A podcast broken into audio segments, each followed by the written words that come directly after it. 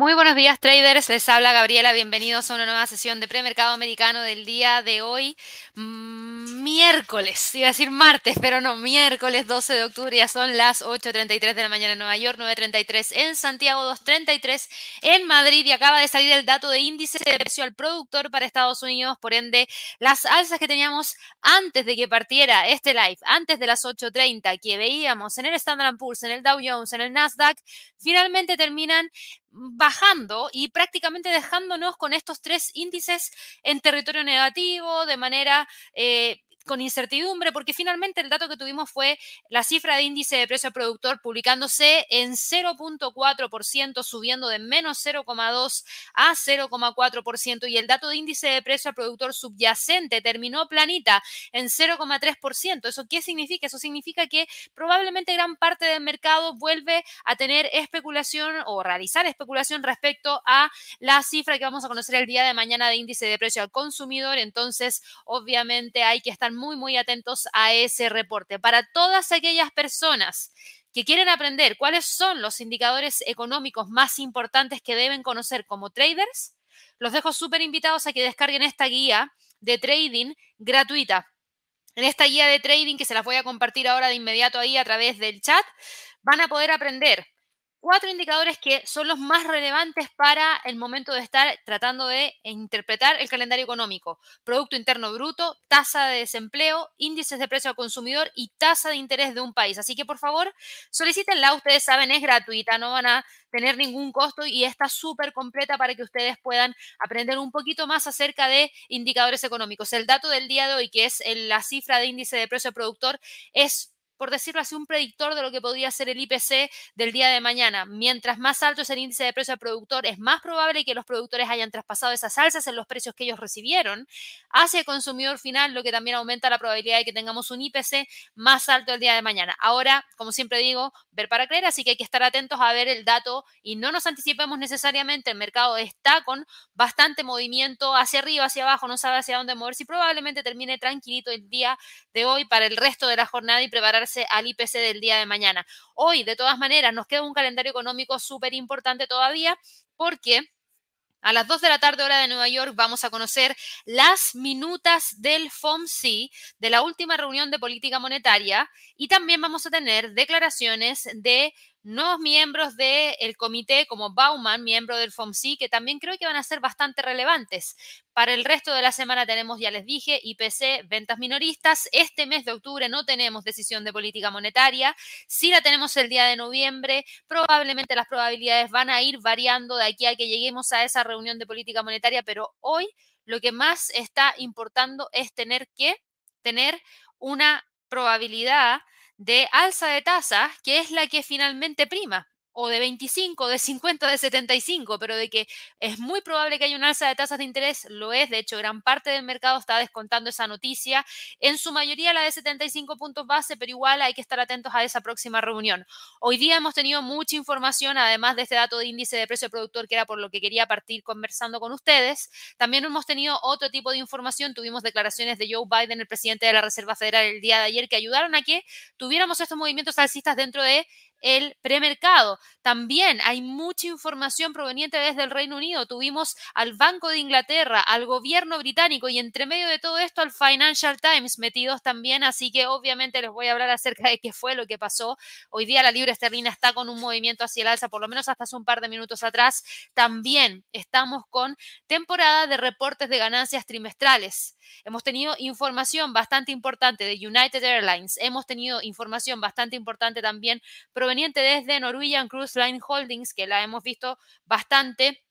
Y así una gran cantidad de noticias provenientes desde distintos sectores en donde les voy a estar entregando mayor información durante el día de hoy. Pero para todos los que quieren operar la temporada de reportes de ganancias trimestrales, Hoy, miércoles, abrió la temporada, por decirlo así, PepsiCo con su entrega de reportes trimestrales.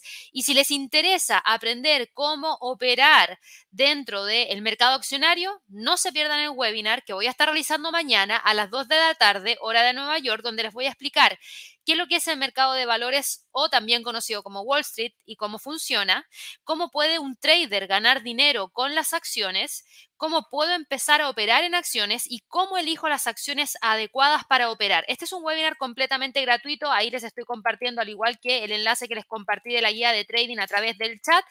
Revisen el chat, ahí van a tener dos enlaces que les compartí el día de hoy. Uno, la guía de trading de los cuatro indicadores económicos que todo trader debe conocer y el otro es el link para poder participar al webinar gratuito de Wall Street o Mercado Accionario para principiantes. No se lo pierdan, ahí los voy a estar esperando el día de mañana. Y recuerden, en el caso del webinar, si no pueden estar mañana a las 2 de la tarde hora de Nueva York, no hay problema, regístrense igual, porque si no pueden participar en vivo, se les va a enviar al email que dejaron registrado la grabación del webinar para que ustedes lo puedan ver en el horario que más les acomode. Así que dicho eso, vámonos de inmediato a revisar qué es lo que, qué es lo que ha estado pasando dentro del mercado, ¿ok? Vamos a partir por la bolsa en Estados Unidos porque desde ahí es donde tengo la mayor cantidad de noticias y después nos vamos a ir hacia el resto de los mercados. Pero yo les decía, tuvimos declaraciones de Joe Biden. Mientras la Reserva Federal está subiendo las tasas de interés y mientras la economía se está ralentizando, el presidente de Estados Unidos, Joe Biden, restó importancia a todos los riesgos de recesión en una entrevista que dio el día de ayer a CNN. Él dijo que de producirse, creía que iba a ser muy leve. Por su parte, la secretaria del Tesoro de Estados Unidos, Janet Yellen, que antes era también la presidenta de la Reserva Federal, ella se mostró bastante relajada ante la incesante fortaleza del dólar este año, comentando que era el resultado lógico de las diferentes posturas de política monetaria a nivel mundial. La postura de la Reserva Federal ha sido la más pronunciada, pero hay pocos indicios de que planee volver a relajarse.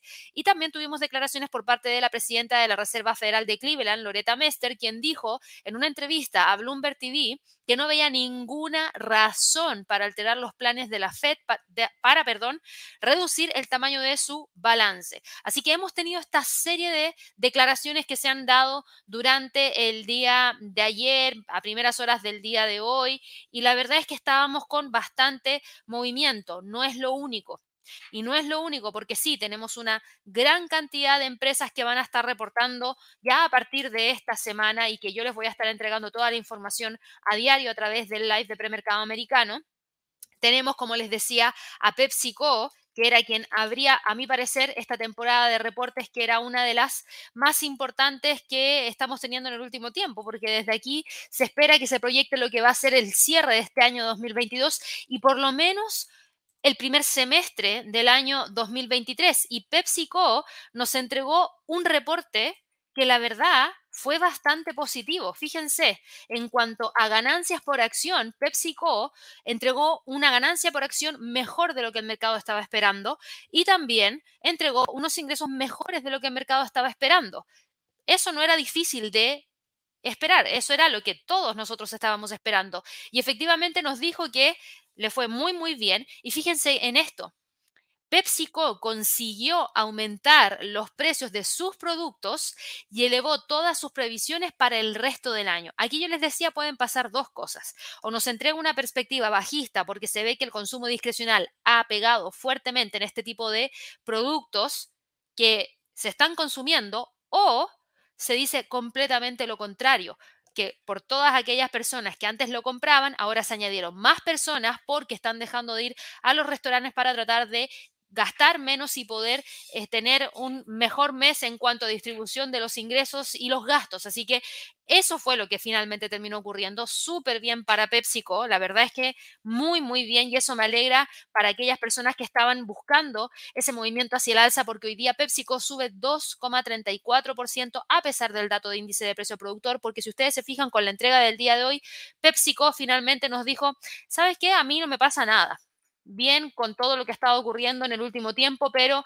personalmente sí logré aumentar los precios y además tengo buenas perspectivas para lo que es el cierre del año. Así que creo que vamos a tener todo esto como información para ya más adelante. Pepsi entregó unos muy buenos resultados de ganancias trimestrales, entregó una muy buena proyección de lo que es el resto del año en cuanto a... Eh, proyecciones, se las doy de inmediato. Deme un segundo, aquí se las voy a comentar.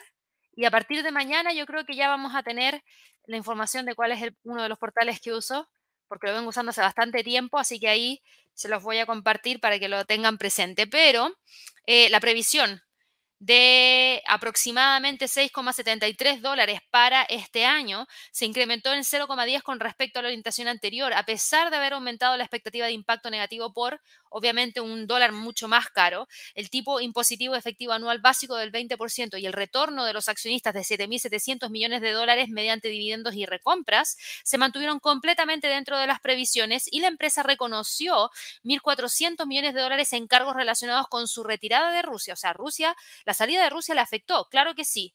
En 1.400 millones de dólares de cargos relacionados a este tema, un aumento de 868 millones de dólares en los gastos de ventas generales y administrativos en el tercer trimestre del 2022 en comparación con el trimestre del año anterior, lo que reflejó mayores costos de venta y de distribución también. Así que ahí vamos a estar revisando todo lo que ha estado ocurriendo en, eh, para esta compañía que le fue súper bien vieron un aumento de un 20% en los ingresos derivados de Fitolay Norteamérica y una rápida aceleración del negocio en América Latina que se citaron como factores claves de los buenos resultados. Y sí, efectivamente yo he visto que han subido los precios.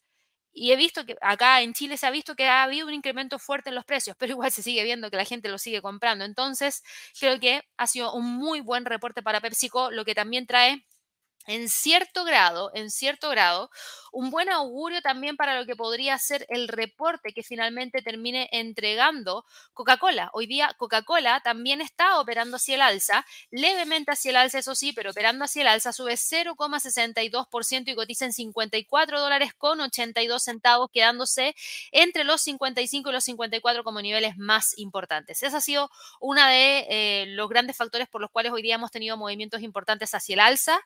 No es lo único, porque también tuvimos declaraciones por parte de otra compañía que va a estar entregándonos su reporte de ganancia trimestral prontamente. Yo les decía, United Airlines ha sido una de las compañías que no la que va a abrir la temporada, porque va a abrir la temporada Delta. Delta la abre mañana. United Airlines reporta el 18 de octubre, eso es la próxima semana. Y hoy día United Airlines entregó información súper, súper importante respecto a una noticia que tiene que ver con em, un servicio transatlántico y tiene previsto aumentar el servicio transatlántico en el año 2023. La aerolínea espera aumentar la capacidad de transporte de pasajeros en los vuelos transatlánticos en un 30%, ojo, en un 30% en el verano del 2023 en comparación con el año 2019 año prepandémico. Y entre las ampliaciones de capacidad significa que se van a reanudar las rutas a Dubái y los vuelos de Newark a Estocolmo, en Suecia, tras largas y largas pausas, mientras que también se va a lanzar un nuevo servicio de verano de Newark a Málaga, en España, lo que sí se va a suprimir es el servicio a Bergen en Noruega. El próximo verano, según las propias declaraciones del vicepresidente senior de planificación de redes globales y alianzas de United, dijo que United va a ofrecer lo mejor de ambos mundos. Van a facilitar a todos los clientes la visita a las ciudades más populares de Europa, pero también van a ampliar el alcance para dar a los viajeros acceso a nuevos lugares que aún no han experimentado, por ende esperan otro verano muy ajetreado para los viajes internacionales y están orgullosos de aprovechar la red global líder en la industria para ofrecer a los clientes la más amplia gama de destinos y las opciones de viaje más convenientes. La aerolínea espera que las mejoras en los servicios aeroportuarios permitan a la compañía operar el horario ampliado sin ningún tipo de problema y van a permitir a la aerolínea capitalizar la fuerte demanda de viajes europeos que se observó como un 20% más alta en el 2022 que en el año 2019.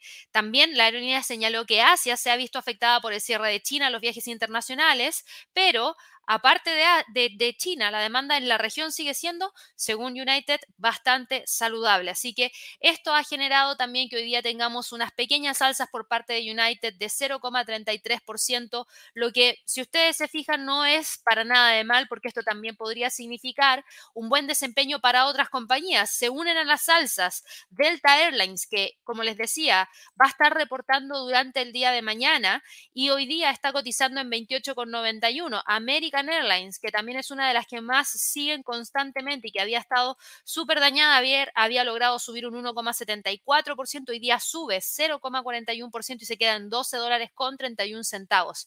Bien, súper, súper bien porque lo de United Airlines prácticamente se propaga para todo el resto de la industria. Y en cuanto a lo que yo les decía de las líneas de crucero, teníamos también a Norwegian, que el día de ayer había tenido un movimiento súper fuerte hacia la baja, cayendo alrededor de un 2,35% y cotizando con un precio de cierre en 11,63. Hoy sube. ¿Saben cuánto sube? 2,24%. Vuelve a posicionarse en 11 dólares con... Eh, 89 aproximadamente, casi en los 12 dólares. Por ende, eso quiere decir que vuelve a respetar el nivel de soporte de los 11.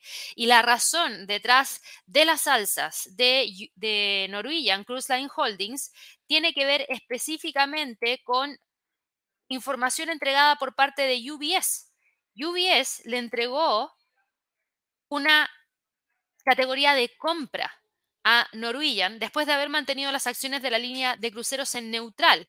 El analista de la firma de UBS y todo su equipo señalaron una mejora significativa en las reservas de esta línea de crucero en particular. Y se dice que Norwegian ha alcanzado a las otras líneas de crucero en ocupación al tiempo que mantiene los precios muy por encima de los niveles del año 2019 y también se ve una fortaleza en la fuerte base de clientes nacionales de Norwegian y la exposición que tienen al segmento de lujo. Tras tener en cuenta la reciente fortaleza de las reservas, UBS lo que hizo fue elevar las estimaciones de beneficios para Norwegian en el año 2022 y para el año 2023 y la firma espera ahora que Norwegian pierda porque todavía está en proceso de recuperación, por ende todavía puede perder, pierda 4,62 dólares por acción en el año 2022 frente a la previsión que tenían de 4 dólares con 97 centavos y para el año 2023 se espera que tenga un beneficio por acción, ya no una pérdida, de un dólar con 55 centavos frente al dólar con 44 centavos, que era lo que había proyectado anteriormente. Así que se le asignó un precio objetivo de 15 dólares a la acción de Norwegian, lo que supone un potencial alcista de más del 25% para las acciones y eso es lo que hoy día hace que se mueva hacia el alza. Bien ahí para Norwegian tratando de recuperar, eh, venía súper, súper bien hasta que vino Carnival y nos entregó una perspectiva tan mala que empujó con todas las líneas de crucero hacia abajo, pero Norwegian está recuperando. Eso es de lo más destacado para el día de hoy, en específico para estas acciones tenemos, obvio, también otra noticia que es súper importante y que tiene que ver con Intel, porque Intel nos entregó información durante el día de hoy. Intel hoy día estaba con un movimiento hacia el alza y, ojo, fíjense que estoy entregando pura información de noticias de empresas, porque empezamos la temporada de reportes de ganancias trimestrales, por ende ahora empezamos a tener una gran cantidad de noticias por parte de empresas. Intel hoy día está con un movimiento hacia el alza e Intel está con este movimiento alcista que significa un alza de alrededor de 0,44%. Y la razón del alza de Intel tiene que ver con que se entregó un informe por parte de Bloomberg en el que se informaba que este fabricante de chips estaba planeando recortar miles de puestos de trabajo para hacer frente a la caída del mercado de ordenadores personales, lo que hace bastante sentido. En julio, Intel contaba con 113.700 empleados, quizás es demasiado para la demanda que se tiene hoy en día de ordenadores personales, hay mucha mano de obra. Eso en el largo plazo para el mercado laboral es bueno o es malo, es malo, pero cuando tenemos una gran cantidad de ofertas de empleo todavía disponibles, por ejemplo, como es el caso de Estados Unidos, que se recorten estos empleos no necesariamente es algo negativo, se ajusta la plantilla, se ajustan los costos y eso también ayuda a que mejor, eh, que se pase mejor cualquier tipo de mal panorama económico que se tenga para adelante. Tenemos también a las acciones de Philips. No todo es positivo. Philips lamentablemente nos está entregando un movimiento bastante bajista el día de hoy. Con mucha fuerza vienen cayendo las acciones de Philips. A ver si las encuentro acá.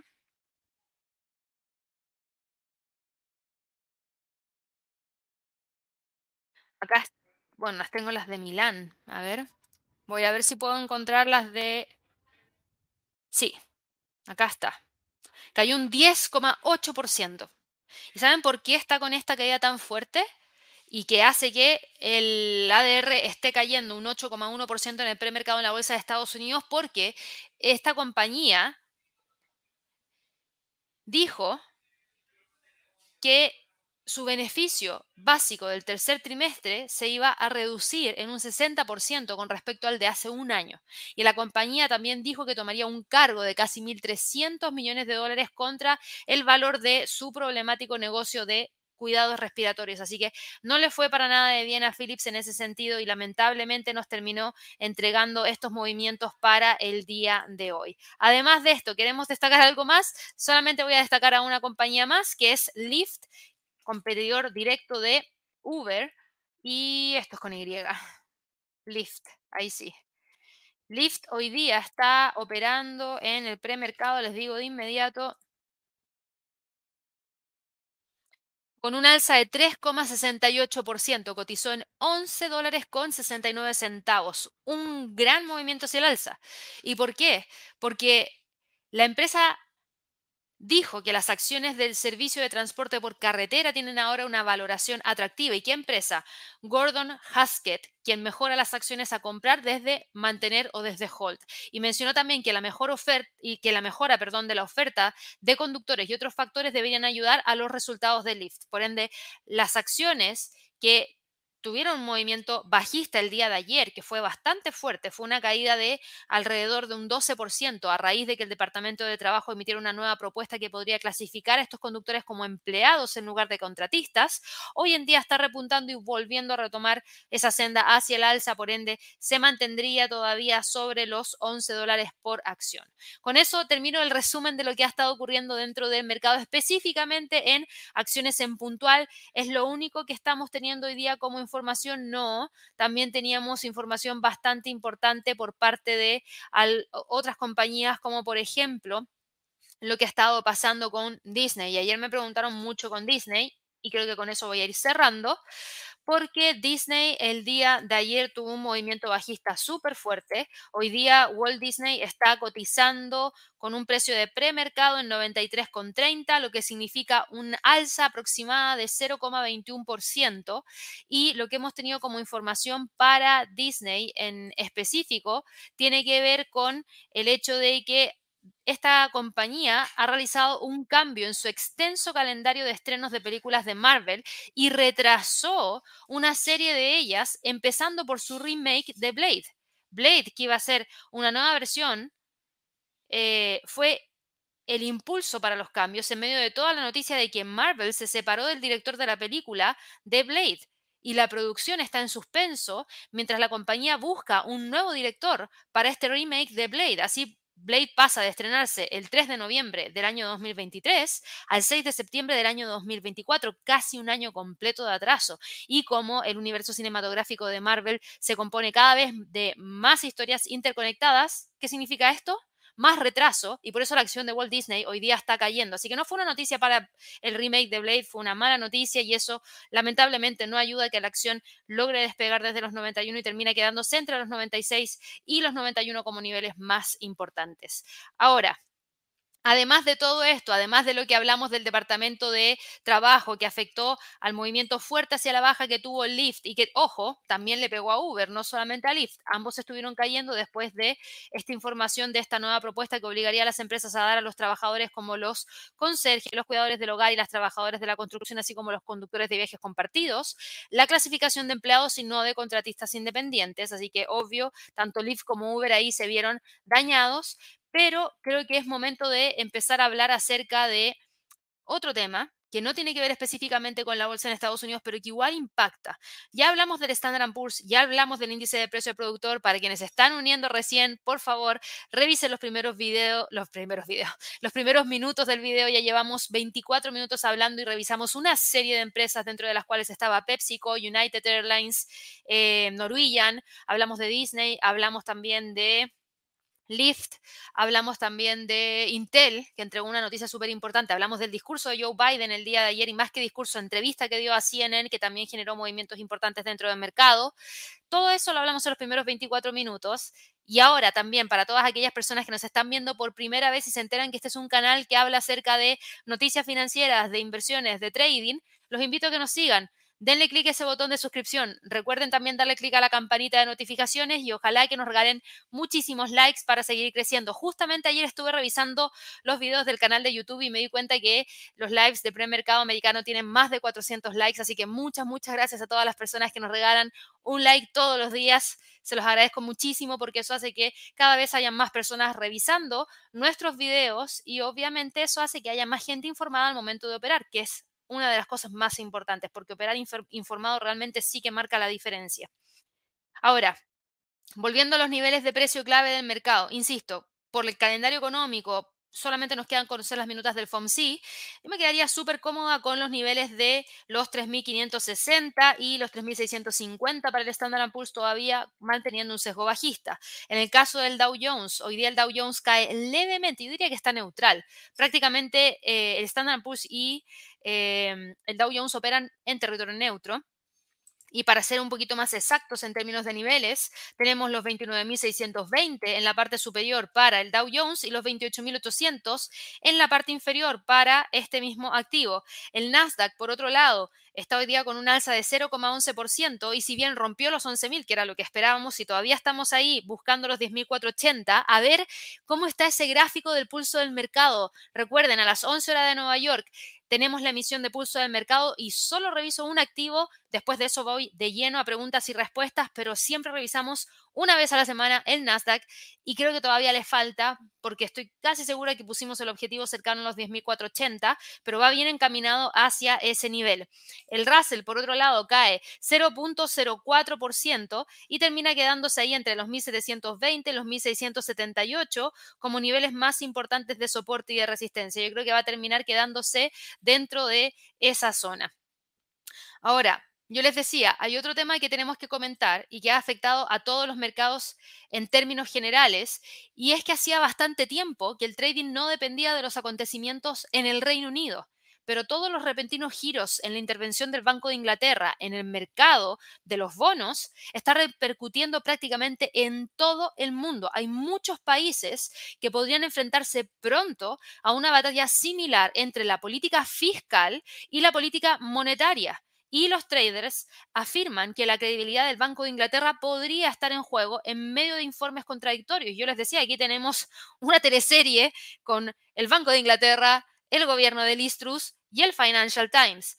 La libra esterlina, la vamos a ver acá de inmediato y me salto a la libra esterlina, porque la libra esterlina Hoy día está con un movimiento hacia el alza de 0,77%. Sigue cotizando de forma bastante volátil el día de hoy. Fíjense el movimiento que tuvo el día de ayer. Ayer tuvo un movimiento que abarcó alrededor de 234 pips. Se movió 2,14% entre el máximo y el mínimo. Y hoy día está operando más o menos de una forma similar en menor cantidad, eso sí. Había subido el día de hoy, llegando a máximos en 1.1099 después de que el Financial Times informara, y fíjense, este es un diario, el Financial Times, un periódico en otras partes del mundo, que el Financial Times informó que el Banco de Inglaterra había dicho a todos los banqueros que podría ampliar sus compras de bono más allá del día viernes de esta semana. Y esas ganancias que había tenido la libra esterlina frente al dólar rápidamente desaparecieron y por eso corrigió desde el máximo, porque tuvo que salir un portavoz del Banco de Inglaterra reafirmando la fecha de finalización de su programa el día 14 de octubre. Anoche, el gobernador del Banco de Inglaterra, Andrew Bailey, hizo bajar no solo a la libra esterlina, sino que también a toda la renta variable en Estados Unidos y a los precios de los bonos del Tesoro, cuando también declaró una fecha límite para, y una fecha límite dura, estricta, para este QE. Los futuros del Standard Poor's Ahora, claro, estaban con un movimiento hacia el alza, pero están recortando las ganancias después de que el BOE desestimara el informe del Financial Times. Bailey, que es el jefe del Banco de Inglaterra, habló el día de ayer en Washington, después de las horas de mercado en el Reino Unido, no quiso hablar durante, durante pleno horario del Reino Unido, y asustó a los mercados al advertir a los fondos de pensiones que han estado luchando para cumplir con los márgenes de garantía que actúen rápidamente. Y él dijo, mi mensaje a los fondos implicados y a todas las empresas que gestionan esos fondos es que les quedan tres días y tienen que hacerlo. Fíjense esas declaraciones. Es un presidente de un banco central y le habla directamente a los fondos de pensiones diciendo tienen tres días para lograr estabilizar esto y lo tienen que hacer porque tienen tres días, no hay más plazo. Eso es lo que hay y hay que ordenar la casa y tienen tres días para hacerlo. Ahora, si los gestores de inversiones de pasivo que ayudan a los fondos de pensiones a cubrirse no pueden apuntalar el efectivo para el día viernes de esta semana, que es la fecha límite, podría producirse otro giro de 180 grados, porque dado que las compras de los yields del Banco de Inglaterra, en donde compró una cantidad mucho menor que la autorizada, y la expansión de los tipos de compra que estaban sofocando claramente este aumento de los rendimientos, los comentarios de Andrew Bailey parecían también una torpeza prácticamente en la línea de gol o más cerca de la casa, eh, en donde, claro, se pasa por encima del travesaño del arco. En quizás incluso un arco sin arquero. Entonces, hay algunos que dicen, ok, se fue para cualquier lado aquí el, y pateó para cualquier lado. Los comentarios probablemente van a pasar a la historia como una metedura de pata de la banca central de todos los tiempos. Y eso es la opinión que tiene una gran cantidad de analistas. Y muchos dicen que el anuncio de Andrew Bailey de que la ayuda termina el viernes, su futuro está ahora mucho más en cuestión. Y cuando hablamos de su futuro, hablamos de su futuro a la cabeza del Banco de Inglaterra. Y puede que terminen cambiándolo. Porque, ¿y si tiene que intervenir de nuevo el Banco de Inglaterra? ¿Cómo va a quedar Andrew Bailey? Probablemente va a quedar como una persona en la cual no pueden creer, porque lo que dice finalmente no termina cumpliéndose. Entonces, no debería haber sido un discurso tan estricto y con un, con un escenario que no es controlable, con un escenario que está tan inestable, tirar una declaración de esa magnitud significa que muy rápidamente se puede arrepentir de esa declaración. Por otro lado, la Fed se mantiene firme, porque al otro lado de toda esta historia tenemos a la Reserva Federal de Estados Unidos y el mensaje de los funcionarios de la Reserva Federal no se aparta de la postura que ha tenido en el último tiempo y el mercado sigue valorando con más de un 80% la posibilidad de que el FOMC suba las tasas de interés en otros 75 puntos base durante el mes de noviembre. La presidenta de la Fed de Cleveland el día de ayer, Loretta Mester, dijo que la Fed tiene más subidas antes de que el tipo de interés de los fondos federales sea restrictivo, incluso a costa también del crecimiento, con un crecimiento muy por debajo de la tendencia en los próximos dos años. Eh, y también dijo que es posible que un shock económico empuje a la economía a la recesión durante un tiempo. Así que todo esto ha estado ocurriendo y lo mencioné porque eso también genera incertidumbre y no solamente dentro de Estados Unidos, miren la bolsa en Europa. miremos al FTSE, el FTSE del Reino Unido, mejor dicho, está hoy día cayendo 0,69% con una fuerte presión hacia la baja, buscando esos 6.800, respetando muy bien esta línea de tendencia bajista que trae desde el 14 de septiembre. Para el resto del mercado tenemos al Eurostock 50 con una caída de 0.20% y termina quedándose ahí entre los 3.380 y los 3.252. El DAX en Alemania cae 0.14%. Ojo, no es una gran caída. Si ustedes se fijan, acá tenemos el calendario económico y se van a dar cuenta que además de todo lo que les acabo de mencionar, tuvimos algunos datos provenientes desde el Reino Unido. Producto Interno Bruto en términos anuales cayó de un 4,4 a un 2%, mucho más de lo que el mercado estaba esperando, que era un 2,4%. En términos mensuales, el Producto Interno Bruto cayó a territorio negativo, menos 0,3%. La actividad industrial cayó a más negativo, quedó en menos 1,8%. Y lo mismo pasó con la producción manufacturera, que terminó cayendo y quedando en menos 1,6%. Entonces, estos datos no fueron positivos. Por otro lado, en Europa, la actividad industrial en la zona euro terminó publicándose en 1,5%. Bien, bien para la zona euro, quedó mejor de lo que el mercado esperaba y mostró una recuperación en comparación al mes anterior. Así que súper bien ahí. Para el resto de la jornada, que ya conocimos el IPP para Estados Unidos. Nos queda por conocer la previsión energética de corto plazo por parte de, la Agencia Internacional de Energía en Estados Unidos, por ende, ojo con los precios del petróleo.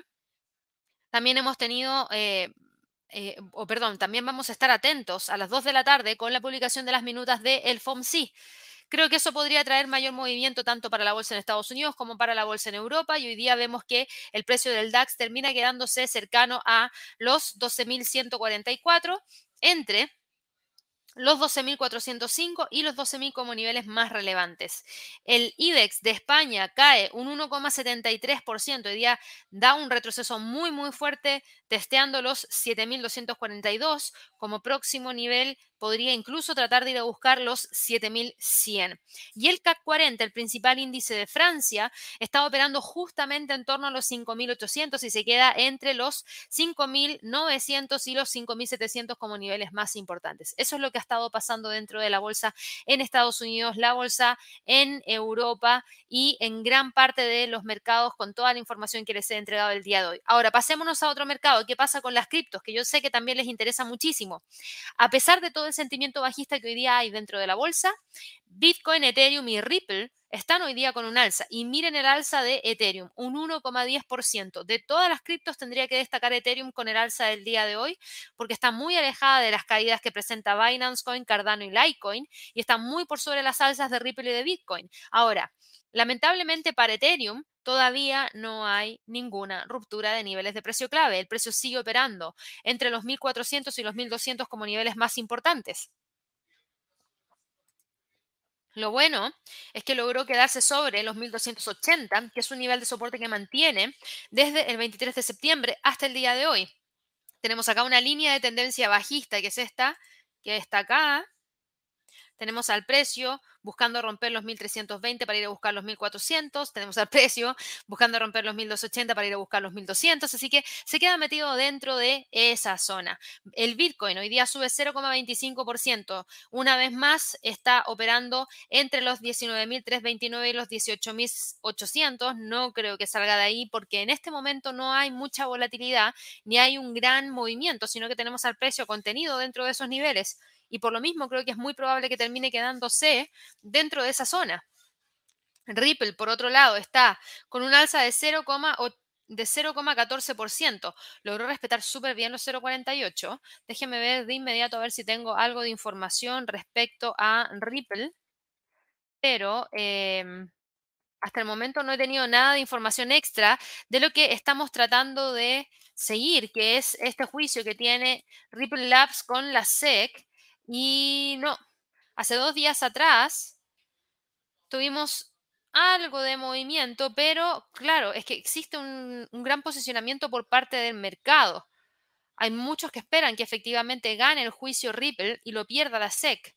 Así que ante eso, hay muchos que están manteniendo el precio metido dentro de niveles importantes como son los 0,54, como son los 0,56 y como son los 0,44. Entonces, hablar de que hoy día el precio mantenga la línea de tendencia alcista se ve bastante correcto. Binance Coin frente al dólar hoy día lamentablemente está con un movimiento bajista, no logra generar la ruptura del nivel de soporte que está aquí en 2,68, que es uno de los niveles más importantes de continuar con la caída. Podría buscar los 2 60. Por otro lado, tenemos acá a Cardano que cae 0,23% y se mantiene entre los 0,40 y los 0,38 como niveles más importantes. En cuanto a Litecoin, Litecoin está hoy día con una caída de 0,35% y termina operando entre los 51 y los 56 como niveles claves. Ojo con el nivel de los 54. 54 y 51 son los niveles más relevantes que tenemos ahora.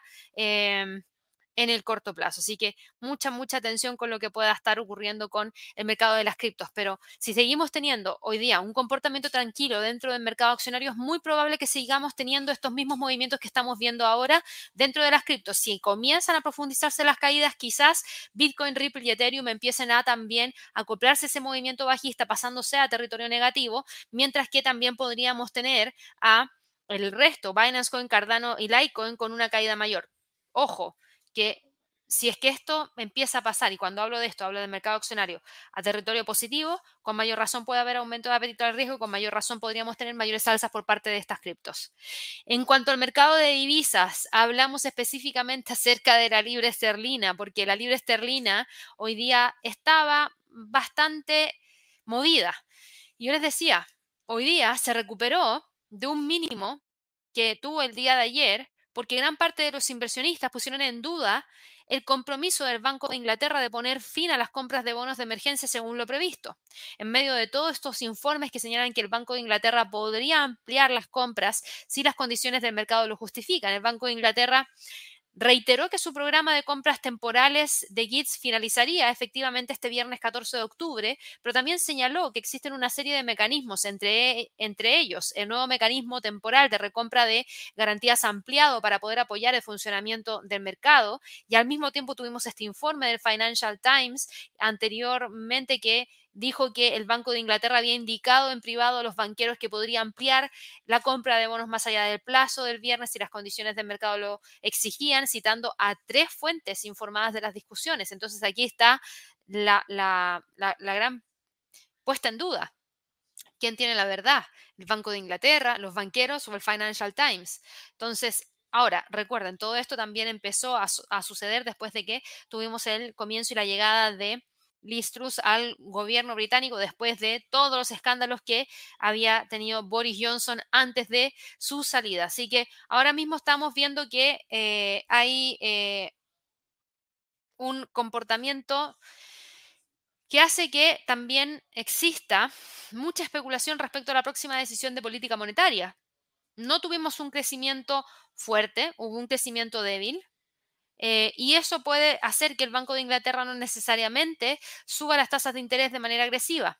De hecho, se prevé una subida de 75 puntos base en la próxima reunión y se descarta en cierta medida el alza de 100 puntos base porque tuvimos estos datos que se reportaron el día de hoy. Entonces los mercados están valorando plenamente esta subida de tasas de interés por parte del Banco de Inglaterra.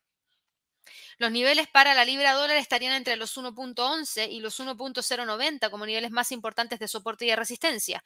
Para el dólar index, que también ayer había tenido un movimiento hacia el alza, hoy día continúa buscando los 112,50. Fíjense, tenemos un índice de precio productor más alto que podría entregarnos un IPC más alto. Tuvimos declaraciones de la presidenta del Tesoro, que antes había sido la presidenta de la Reserva Federal de Estados Unidos, y hablo de Janet Yellen, quien dijo que ah, el dólar no me preocupa, el dólar está bien, no hay problema con el dólar. Entonces, ¿qué hace el dólar? Dice, ah, si no hay problemas con el dólar, si el dólar no me preocupa, es, es ¿Probable o no es probable una intervención? Es poco probable y como es poco probable, bueno, entonces sigamos en el camino hacia el alza porque se ve que la Fed va a seguir subiendo las tasas de interés porque así lo han declarado todos los miembros de política monetaria y eso, claro que podría dañar en cierta medida a la economía de Estados Unidos, pero un poquitito según las propias proyecciones del FOMC. Por ende, eso hace que el dólar hoy día continúe con el movimiento hacia el alza en búsqueda de la ruptura de los 113,50. El euro dólar, por otro lado, cae levemente menos 0,08% y se mantiene firme sobre los 0,9697, operando prácticamente dentro de los 0,9750 y los 0,9650 como niveles más importantes de soporte y de resistencia. El dólar frente al yen está con un alza de 0,68% y opera en 146,83. Está buscando los 147. Y ojo, no hemos tenido intervención del Banco de Japón. No hemos tenido novedades de esta entidad. ¿Eso quiere decir que hay que olvidarse de alguna posible intervención? No, porque una intervención podría volver a realizarse. El tema está en que, claro, el Banco de, el Banco de Japón, el gobierno de Japón dice, si hago la intervención ahora, ¿no será muy pronto? ¿Debería esperar? Porque según las propias declaraciones de Janet Yellen y del resto del mercado, esto podría seguir. Entonces, ¿para qué voy a intervenir ahora si el precio no va a detenerse, va a continuar hacia el alza, que fue un poco lo que pasó con la intervención del día 22 de septiembre? se hizo una gran intervención que no fue efectiva porque el precio después continuó con el movimiento alcista. Entonces, ¿no será mejor esperar un poquitito más antes de poder generar la siguiente. Creo que el precio va bien encaminado para buscar los 147 y los 148. Ojo, que esos son dos niveles súper, súper importantes que podría tratar de respetar. Por ende, hay que estar muy atentos a ver si es que realmente logra o no continuar con las alzas para buscar quebrar ese nivel. El dólar norteamericano frente al canadiense hoy día sube 0,16% y está en búsqueda de esos 1.39. Todavía le falta, pero va en búsqueda de ver si es que quiebra finalmente o no los 1,3850. El australiano dólar hoy día cae 0,39% y va en búsqueda del objetivo en 0,62. No voy a hablar nada más porque va completamente en línea con el técnico.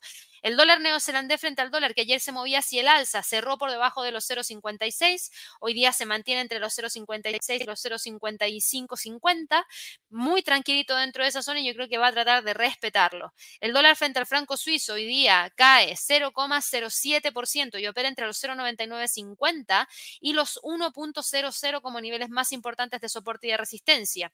El dólar frente al peso mexicano cae cae 0,13% y esto que dejamos marcado acá, yo voy a quitar esta línea porque ya no nos sirve, se ha roto muchas veces, pero los 20.15 y los 19.95 los ha venido respetando desde el 3 de octubre y hasta el día de hoy sigue súper, súper vigente, así que es probable que termine quedándose dentro de esa zona. El dólar frente al peso chileno continúa con la caída, está cotizando en 924,46 en búsqueda de esos 920. Tomó un respiro y va empujando hacia abajo para tratar de buscar los 920. El dólar frente al peso colombiano sube 0,12% y se queda entre los 4.575 y los 4.650 como niveles más importantes de soporte y de resistencia. El dólar frente al sol sube 0,19% y se queda entre los 3,95 y los 3,98. Y en cuanto a las materias primas, fíjense lo que pasa con las materias primas. Tenemos al petróleo cayendo 0,96% y quedándose entre los 90 y los 86. Si continúa con el retroceso podría tratar de buscar esos 86 como próximo nivel más importante. Tenemos por otro lado el oro, que ayer se mantuvo súper bien entre los 1660 y los 1680. Hoy día se ve que también quiere mantener esos mismos niveles porque el máximo y el mínimo están dentro de los máximos y mínimos de la vela del día de ayer. La plata cae 0,65% y fíjense, después de haber alcanzado los 21, ha tenido muchas sesiones en las cuales ha retrocedido con bastante fuerza, acumula una caída de alrededor de casi un 10%. En este momento, el nivel de soporte más importante lo tenemos en 19. Si rompe los 19, claro que puede continuar con la caída y ahí la caída nos abre el camino para ir a buscar los 18.40, 18.13 como próximo nivel. El cobre está con un alza de 0.22% y se mantiene firme entre los 3.35 y los 3.45. El gas natural cae 0.24% y opera entre los 7.20 y 6.60. El trigo el trigo que venía súper bien hacia el alza, que alcanzó ese objetivo que teníamos en 940, una vez más está aquí. Y nuevamente nos tenemos que hacer la misma pregunta que nos hemos hecho en el último tiempo, que ojo, no quiere decir que realmente se vaya a mover de esa manera, pero aquí pueden pasar dos cosas, siempre. O el precio rebota y busca nuevamente los 940, o el precio definitivamente rompe, busca los 880 y en extensión los 860. Esos son los dos escenarios que tenemos para el trigo. De todas maneras, lo estaría monitoreando para ver cómo termina cerrando la vela del día de hoy y cómo termina abriendo mañana para ver si es que logra moverse con fuerza hacia el alza o termina quedándose dentro de esta zona entre los 890 y 880. El cobre cae 0,38% y opera entre los 712 y 695.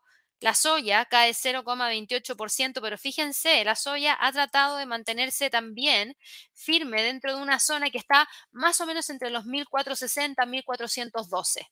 El paladio, por último, cae 0,29%, cotiza en 2112 y opera entre prácticamente esa línea de tendencia alcista que va a ser nuestro nivel de soporte más importante, pero para poder llegar a ella, primero tendría que romper los 2100 y la resistencia que está en 2160 como próximo nivel. Así que para que ahí también lo tengamos súper, súper presente. Ahora, ¿qué es lo otro que ha estado ocurriendo dentro del mercado? Básicamente esto. Así que espero que les haya servido el resumen que tuvimos el día de hoy. Nos quedan 10 minutos aproximadamente para que abra la bolsa en Estados Unidos.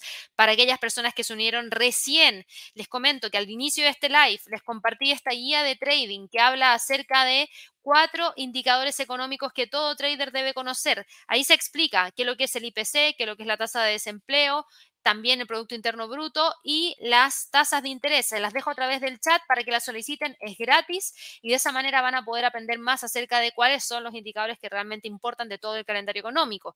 Y también les comparto el enlace para revisar el webinar de trading que tenemos el día de mañana, 2 de la tarde, hora de Nueva York, Wall Street para principiantes, en donde les voy a enseñar qué es el mercado de valores o Wall Street y cómo funciona, cómo puede un trader ganar dinero con las acciones, cómo puede empezar a operar en acciones y cómo elijo las acciones adecuadas para operar. Esta es la base que yo les voy a entregar para quienes quieren realizar el bootcamp de trading, que es nuestro curso intensivo que vamos a desarrollar el día 16 de noviembre, en donde vamos a hablar acerca de análisis técnico y price action, estrategias de trading enfocadas en scalping, swing trading y trading de noticias y en especialización de mercado.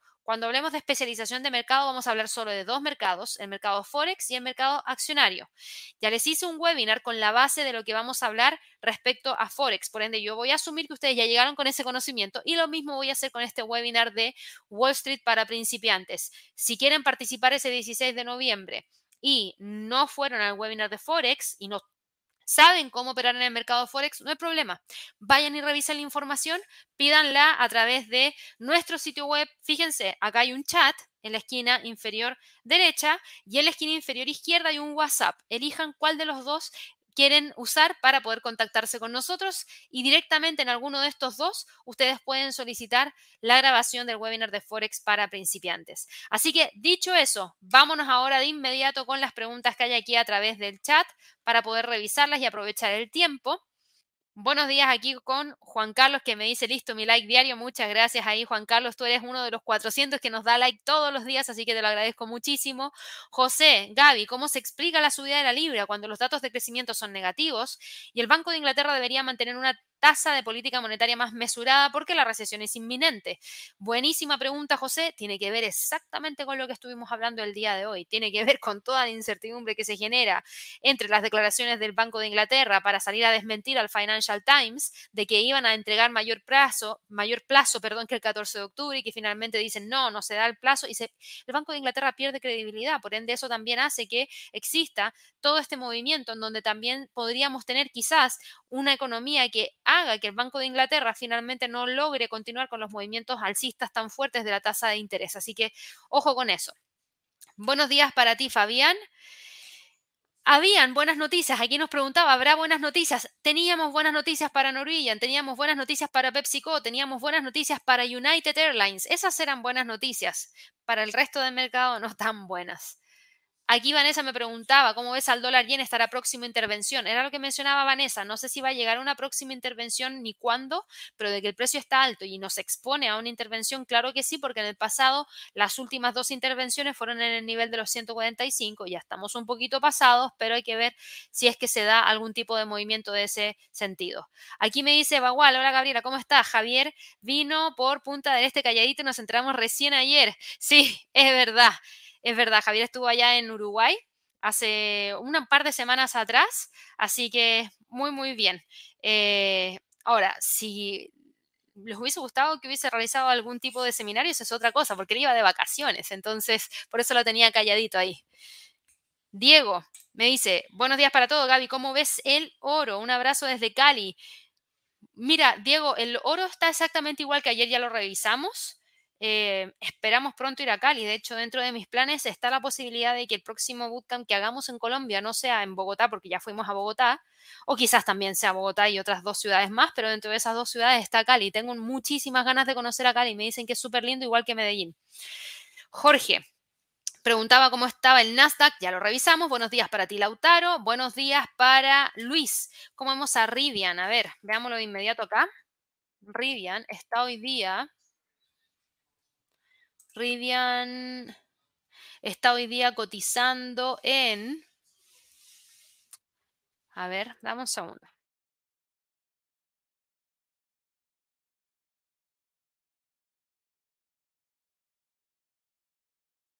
Rivian cotiza en 32,54, una alza de 0,65%, por ende bien. Eso nos deja con el precio nuevamente sobre los 32,21 que ayer le costó romper. Pero fíjate que lo más importante de Rivian no son los 32,21, no. No, no, no, no, no. Acá lo más importante para Rivian es el nivel entre los 30,60 y los 40. Esta línea de tendencia alcista ya está obsoleta. 30, 60, 37 como niveles más importantes. Sí, yo creo que se va a quedar entre los 34 y los 30, 60 como niveles más relevantes. Así que hay mucha atención. Me voy a sacar esto porque tengo un calor que ni se imaginan. Así que denme un segundo, por favor. Ahí sí. Ya. Ahora sí más cómodos porque ya después de 53 minutos hablando, es como que uno estuviera haciendo ejercicio. Buenos días para ti, Carlos. Saludos para todos también. Buenos días, Lucy. Buenos días, Andrés. Sonata nos dice, nos vamos abajo de nuevo, pero acotado. Hasta el momento acotado. Fíjate que las caídas de la bolsa en Estados Unidos son tan solo de 0,17% en promedio para todas. El Standard Poor's, el Dow Jones, el Nasdaq y el Russell caen en promedio en torno a ese nivel. Eh, Lautaro me dice acá, esos datos de, crecimiento, bueno, era un comentario José, así que me lo voy a saltar ahí, Lautaro. Buenos días para Franklin, para Fox Latam. También nos preguntaba por el tema del Reino Unido, lo último, el tema de las pensiones, ya lo hablamos un poquitito. Bagual, nos preguntaban por los informes que ya revisamos. Mira, aquí Cindy me pregunta por el euro frente al australiano. No es un par de divisas que me pregunten usualmente, así que lo vamos a revisar de inmediato. El euro australiano hoy día está en 1.55 con 12. Obviamente, Australia se ve súper afectada. ¿Por qué? Por todo lo que significa la política de COVID cero de China, como China es uno de los principales socios comerciales de Australia.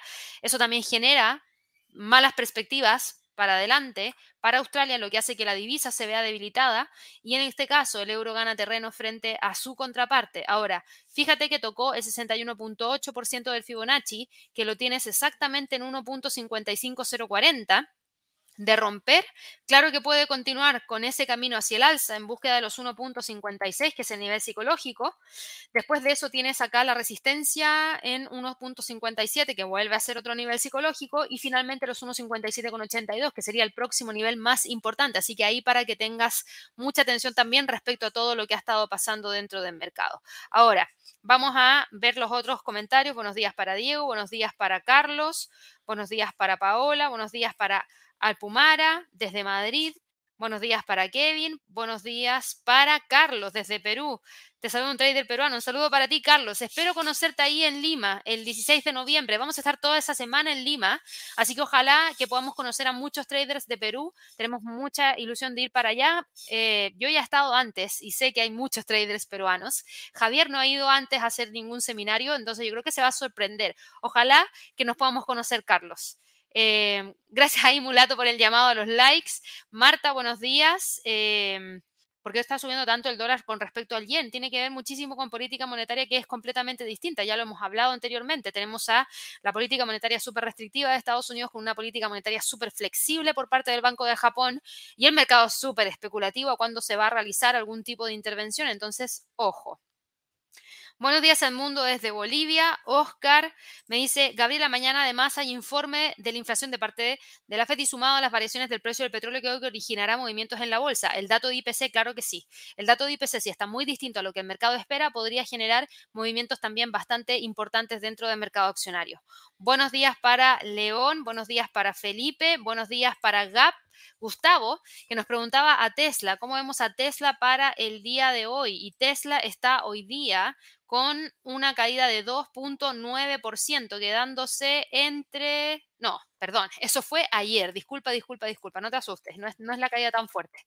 No, no, no, ayer cayó un 2,9%, todavía no abre el mercado, ahora está con una caída, sí, pero acotada, 0,52% y cotiza en 215,48, termina quedándose entre los 2,20 y los 2,10 como niveles más importantes, así que ojo que todavía se mantiene la tendencia bajista y en búsqueda de ese nivel inferior. No creo que cambie rápidamente porque todavía no se ve ninguna detención de esa caída.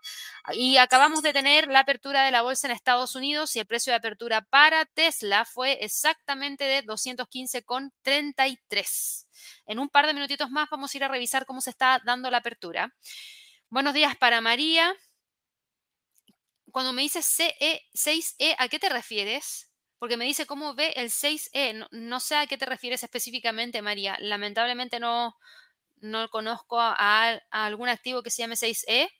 Eh, entonces, si después me lo pudieras clarificar o poner algún detalle mayor, te lo agradecería muchísimo. Mai te pregunta qué pasó con Moderna. Moderna hoy día está con un alza súper grande, ¿cierto? Sí, eso tiene que ver específicamente con ciertas noticias que han ocurrido en torno a Moderna. Em, déjame ver si encuentro algo rápido, porque es un alza hoy día de casi un 12%, está buscando los 136 y 140 como próximo nivel más importante. Em, y Moderna, en cuanto a noticias, Merck está usando eh, una... Oh, no, pero es que esta noticia es... Mira, yo tenía en mi mente la noticia, pero se me había olvidado profundizar en la noticia. Y el tema es que es una noticia súper, súper importante. Es súper importante porque Merck, y el grito de tallo, y por eso pegó un salto tan grande, Merck ejerció su opción para desarrollar y comercializar conjuntamente la vacuna personalizada contra el cáncer de Moderna. Moderna dijo que la vacuna mRNA 4157 versión 914, 940 se está evaluando actualmente en combinación con Keytruda, que es el exitoso fármaco de Merck con sede en Kenilworth, en Nueva Jersey, como tratamiento adyuvante para pacientes con melanoma de alto riesgo en un ensayo de fase 2 que se llama Keynote 942. Y estas empresas esperan comunicar todos los datos del estudio que están llevando a cabo el fabricante de la vacuna de ARNM COVID que es Moderna, en el cuarto trimestre de este año. Y en virtud del acuerdo, que fue firmado originalmente en el 2016 y que fue enmendado en el 2018, Merck lo que haría sería pagarle a Moderna 250 millones de dólares para que ejerza su opción sobre estas PCB, perdón, incluyendo la mRNA 4157 versión 940 y colaborará en el desarrollo y también en la comercialización. Y el pago va a ser cargado por Merck en el tercer trimestre de este año 2022 y se va a incluir en sus resultados no GAP, según las propias declaraciones de Moderna en el comunicado de prensa que entregó el día de hoy. Las dos empresas van a compartir los costos y cualquier beneficio a partes iguales en el marco de la colaboración a nivel global. Y Moderna también señaló que esta vacuna tiene por objeto estimular una respuesta inmunitaria mediante la generación de respuestas de células T basadas en la firma mutacional del tumor de un paciente. Así que obvio que iba a saltar porque es una noticia súper, súper, súper importante. Se me había olvidado mencionarla, qué bueno que me preguntaste por eso, porque la había leído en la mañana, no había profundizado al 100% en la noticia, pero sí había visto el salto de Moderna y dije, si la tengo que mencionar y buscar y comentar, se me había quedado en el tintero, así que qué buena pregunta ahí de parte de Maite. Saludos para Ali, saludos para Luis, me pregunta por Royal Caribbean. Royal Caribbean hoy día probablemente también se acopla a los movimientos hacia el alza de Norwegian y no, mira, hoy día está cayendo 0,84%, mientras que Norwegian sube 2,15%. Bueno, ahí eh, pierde un poquito de terreno. Qué raro que no se acople y queda metida dentro de esta zona. No tiene que ver con una noticia en especial, tiene que ver con que no quiere despegar nomás y operar entre los 40 y los 44 hace bastante sentido todavía. Buenos días para ti, Sonia, para Gonzalo desde Irlanda. Un saludo para ti. Chis Gio me preguntaba por el Nasdaq, ya lo vimos. Delfín Negro, buenos días. Stephanie, buenos días. Antonio, buenos días. Jonathan, buenos días. Xavier, buenos días. ¿Alguna noticia del café? ¿Cómo lo vemos? A ver. Aparte de tener ganas de tomarme un café ahora, eh, a ver cómo vemos al café. Sabes que no lo estaba siguiendo. ¿Quieres que vea el futuro o veo el, contrato cash? Voy a ver el contrato cash, ¿ya? Vamos a ver el contrato cash y está hoy día en 206,47. Déjame ver si tengo alguna noticia del café. Segundo. Eh, yo creo que no. Porque lo hubiese tenido en algún lado y no me suena haber visto nada relacionado al café. No, no, no tengo ninguna noticia relacionada al café, pero hoy día va con un movimiento bastante importante hacia la baja, con una ruptura de los 210, buscando como próximo nivel en torno a los 205 como próximo nivel más importante. Así que ojo, porque lo que está primando acá es esta línea de tendencia bajista que busca esos 205 y potencialmente tratar de ir a buscar el próximo nivel en torno a esos 202,50. Vamos acá con otra pregunta. Buenos días para Santiago desde Medellín. Adriana me preguntaba por el Brent y la plata. Vimos a la plata, pero no vimos al Brent. Y el Brent hoy día está cayendo 0,8%, cotiza en 93.01. Y los niveles más importantes para el Brent en cuanto a soporte lo tienes en 92. Está ahora mismo operando entre los 94 y los 92 y creo que es un poquito más probable que trate de buscar los 92 a que vaya a buscar nuevamente los 99.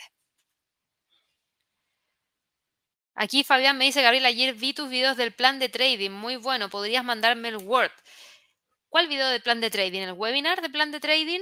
Mira, si me puedes mandar un correo que diga el correo a clientes que me pongas el enlace del video del plan de trading eh, y un print screen, ojalá, del Word que mostré, feliz te lo mando porque he hecho tantos videos que se me olvida qué es lo que vi en cada video. Entonces, por favor, Fabián, si me puedes enviar ese detalle, sin ningún problema te mando el Word.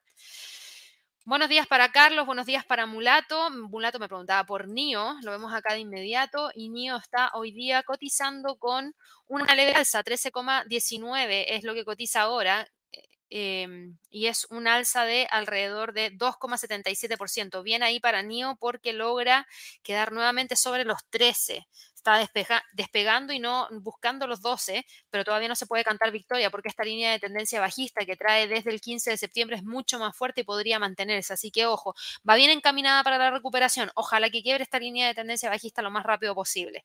Buenos días para Catherine, buenos días para Felipe que me preguntaba por Riot, ya lo había saludado, pero me faltaba revisar aquí a Riot, una blockchain, lo vemos de inmediato.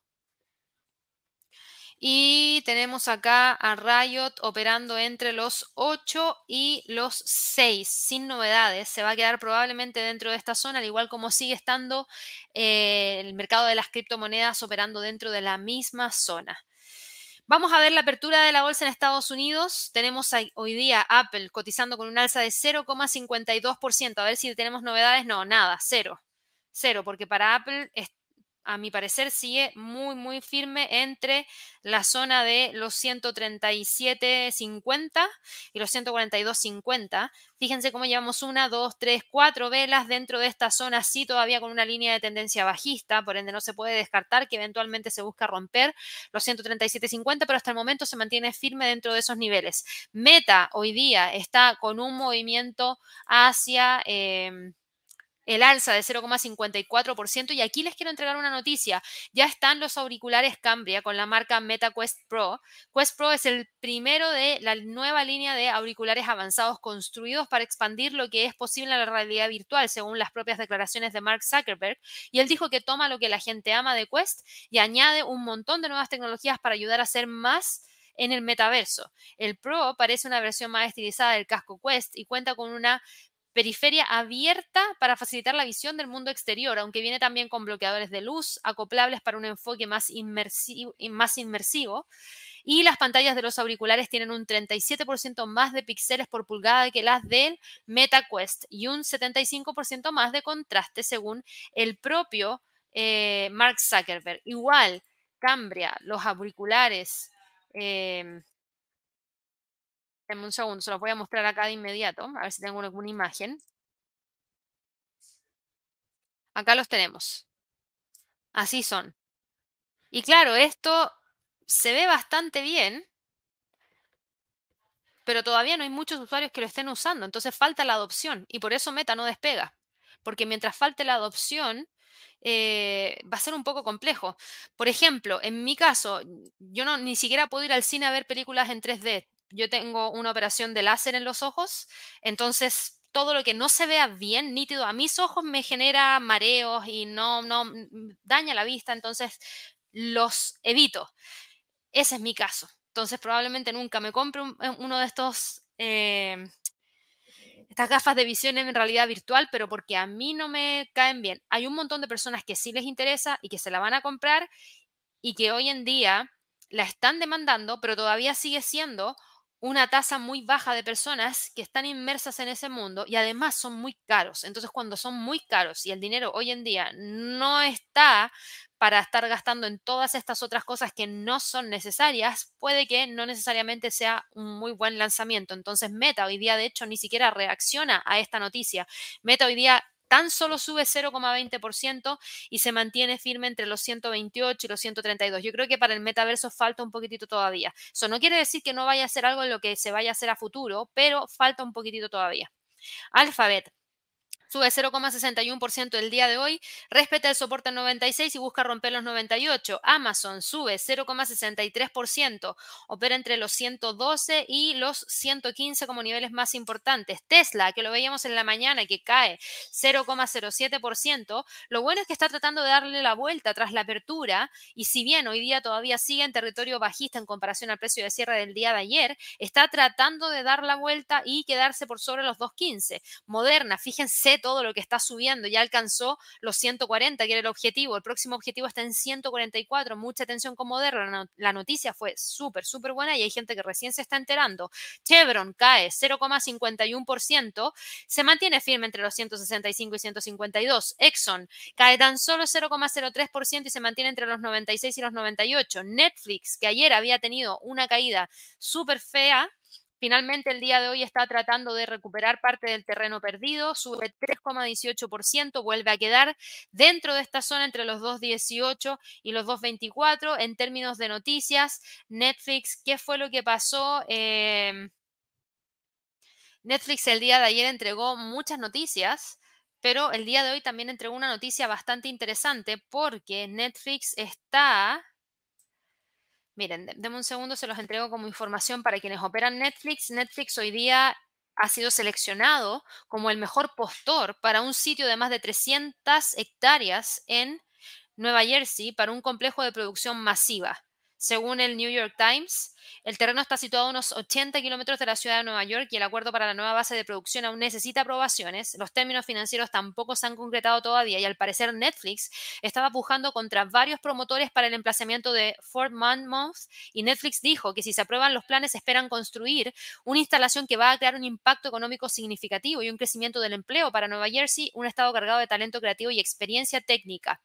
Así que para el gobernador de Nueva Jersey, obviamente está muy contento de que sea Netflix, Netflix perdón, el que está interesado en establecer la presencia en Nueva, Jersey, en Nueva Jersey. Por ende, las acciones hoy día están repuntando porque si es que logran tener esto ahí y lograr generar un gran estudio, claro que va a ayudarles a ¿qué? a bajar costos de estar arrendando otros lugares y también llevando las producciones y haciendo un montón de gasto que después no se puede volver a utilizar. Entonces, por eso el mercado también lo toma como algo positivo y hoy día sube este 2,85%. Lo más importante que cierra sobre los 2,18. American Airlines sube 2,77%. Hablamos de United Airlines, le ha ayudado muchísimo y está en búsqueda de los 13, pero al parecer se va a quedar dentro de esa zona el día de hoy. Norwegian, lo hablamos en el premercado, sube más aún, 5,5% buscando los 12,50.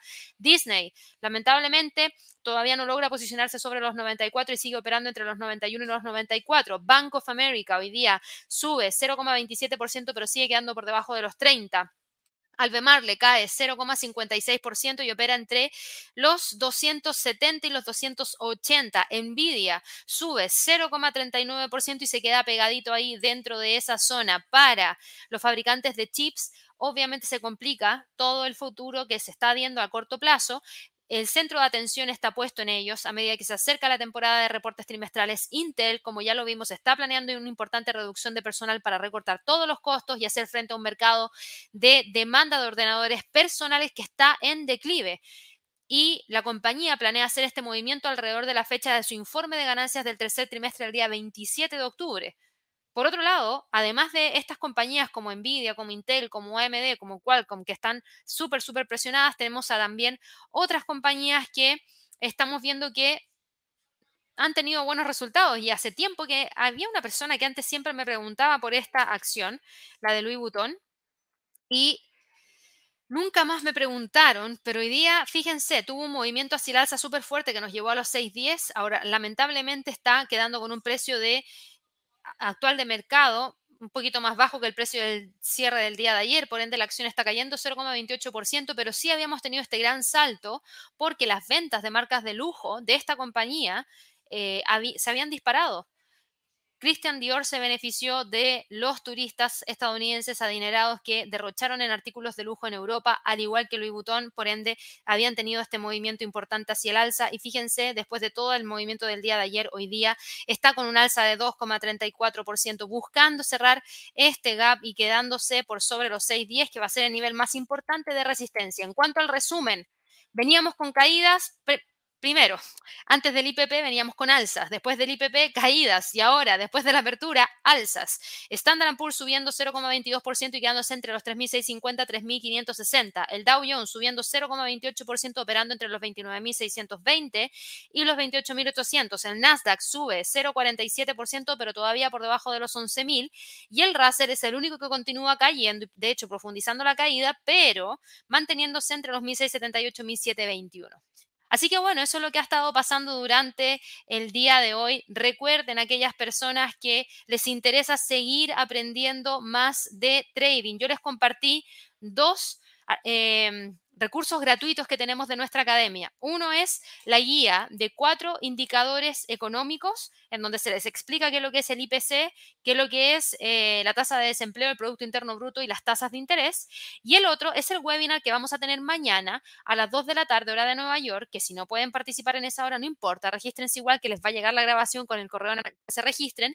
Y yo les voy a explicar cómo operar en el mercado accionario desde cero. Prácticamente es Wall Street para principiantes, así que ahí van a aprender muchísimo. Espero que les haya gustado el contenido del día de hoy. Aprovecho de despedirme y recordarles a todas aquellas personas que nos están viendo por primera vez, no se olviden de suscribirse, recuerden darle clic a la campanita de notificaciones y ojalá que nos regalen muchísimos likes. Que estén muy bien y nos vemos a las 11 hora de Nueva York en un nuevo pulso del mercado. Hasta luego.